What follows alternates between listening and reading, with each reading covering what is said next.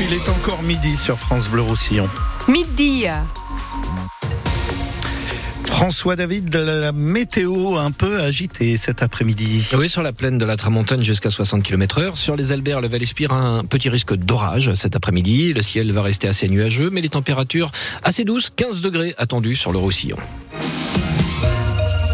C'est l'heure du verdict au procès des attentats de Trèbes et Carcassonne. Oui, au terme de cinq semaines d'audience devant les assises spéciales de Paris, les jurés sont partis délibérés. Les sept accusés seront fixés sur leur sort d'ici ce soir, Charlotte Piré. Il reste les derniers mots des sept accusés attendus ce matin et puis les dés seront jetés jusqu'au verdict et après cinq semaines d'une audience souvent douloureuse pour les parties civiles.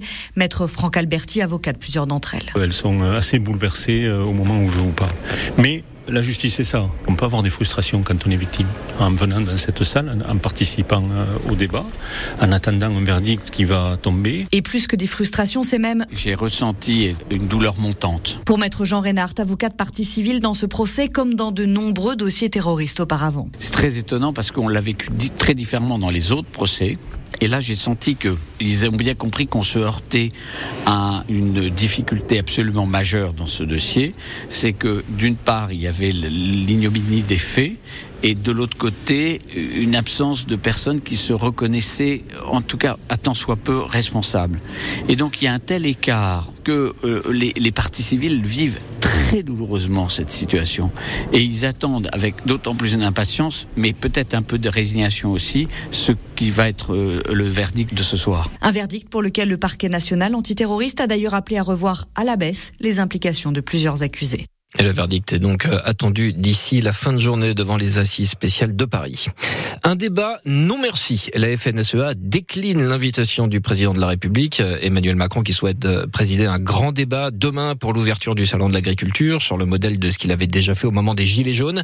Mais la FNSEA indique ce matin qu'elle n'ira pas. Le premier syndicat agricole dénonce le cynisme de l'Élysée qui avait invité à ce débat avant de retirer l'invitation. Le collectif écologiste Les Soulèvements de la Terre que le gouvernement avait pourtant voulu dissoudre il y a quelques mois.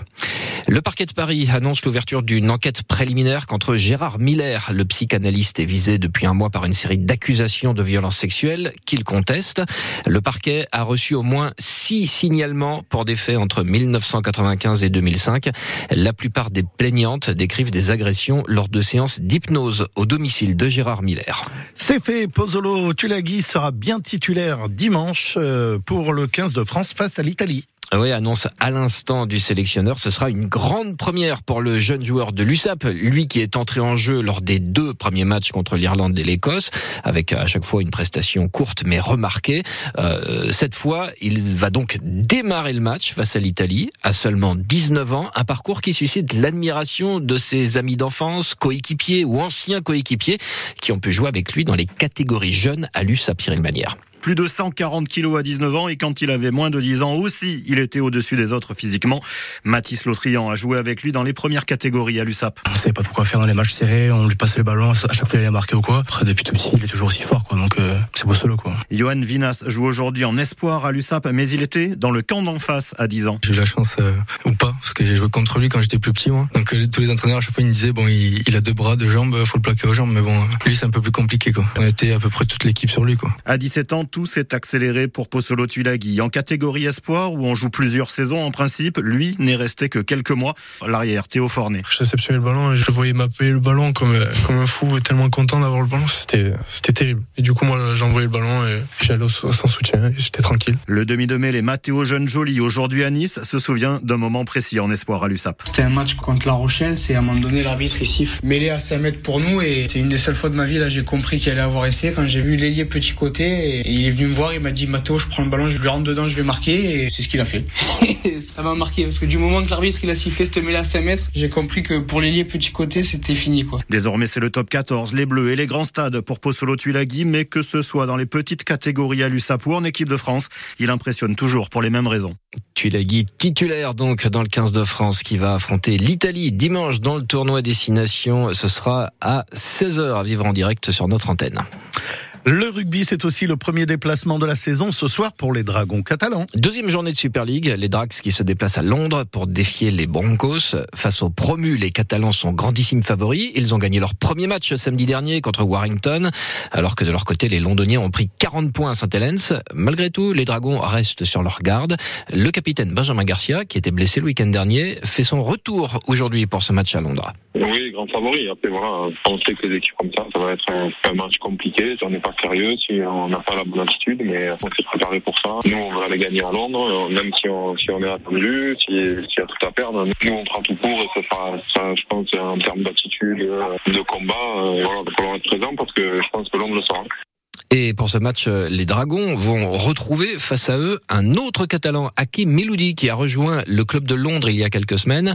Un club qui n'aura rien à perdre ce soir, ni cette saison d'ailleurs, puisque les bookmakers et tous les observateurs euh, voient les London Broncos finir bon dernier de cette Super League. Hakim Miloudi. Juste montrer à tout le monde qu'ils ont tort. Après, on comprend leur position. Mais moi et les joueurs, on est dans la position de sincèrement juste prendre plaisir, s'amuser, se régaler sur le terrain. Et c'est que comme ça qu'on y arrivera sincèrement. Et tout le monde nous donne derrière. Donc au pire, on n'a rien à perdre. Dans tous les cas, il faut se frotter aux meilleurs. Et les Dragons font partie des meilleurs. Donc ouais, de notre côté, en fait, on est juste serein. On veut juste jouer. Juste euh, le plaisir de jouer et d'être fier sur le terrain, de tout donner. Après, le résultat, comme a dit le coach, ça on verra après. Mais à sortir du terrain en, en ayant tout donné et pas de regrets. Quoi. Le match des Drags ce soir à Londres, ce sera à vivre dès 20h45 sur France Bleu Roussillon. Et puis à suivre ce soir également à 21h la 49e cérémonie des Césars, les récompenses du cinéma français qui se déroule dans un climat très lourd euh, lié aux accusations de violences sexuelles contre plusieurs réalisateurs. Côté cinéma, le grand favori ce soir, c'est le film Anatomie d'une chute, Palme d'or à Cannes et également nommé aux Oscars. Il est midi 7.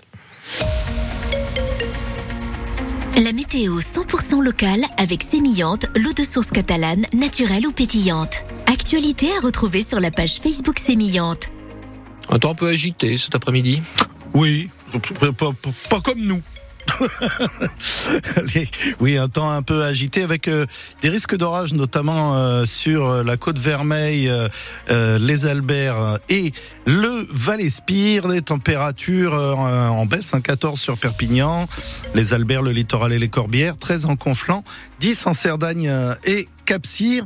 Et puis euh, ce soir, euh, quelques nuages résiduels, 8 à 10 en plaine, 6 sur les Piémonts, 0 à la montagne. Il est maintenant l'heure de retrouver ma France avec Wendy Bouchard. On parle de l'Ukraine. Ma France sur France Bleu, Wendy Bouchard.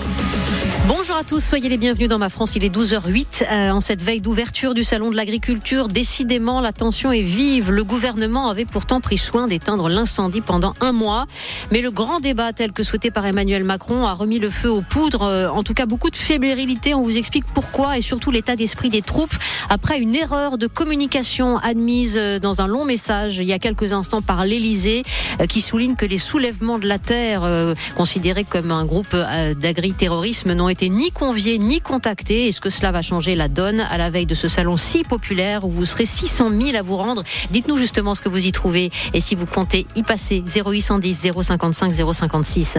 Et puis à 12h30, on n'oublie pas le peuple ukrainien dans la souffrance de la guerre. On pensait que l'agression russe durerait un mois.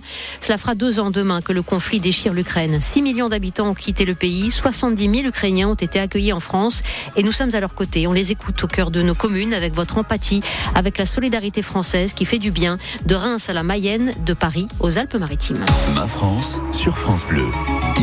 On parle d'ici. Et ce nouvel imbroglio à la veille de l'ouverture du salon de l'agriculture, le fameux grand débat tel qu'imaginé par Emmanuel Macron demain dans les années va faire va-t-il faire pchit euh, alors qu'une invitation euh, à, à Bar-Sourdi les participants invitation disait-on de l'organisation des soulèvements de la terre des activistes écologistes un mouvement que l'exécutif voulait dissoudre. Oui mais voilà ce qu'indique à l'instant l'Élysée les soulèvements de la terre n'ont été ni conviés ni contactés. Euh, L'Élysée qui plaide une erreur dans la communication. Euh, voilà peut-être pourquoi la, la FNSEA euh, ne nous répond pas au moment où nous parlons, mais je voudrais vous donner immédiatement la parole avant de recevoir les autres syndicats qui représentent les agriculteurs. Bonjour Julien Dive. Bonjour. Vous qui êtes député de l'Aisne en duplex de votre commune de, de Saint-Quentin. Je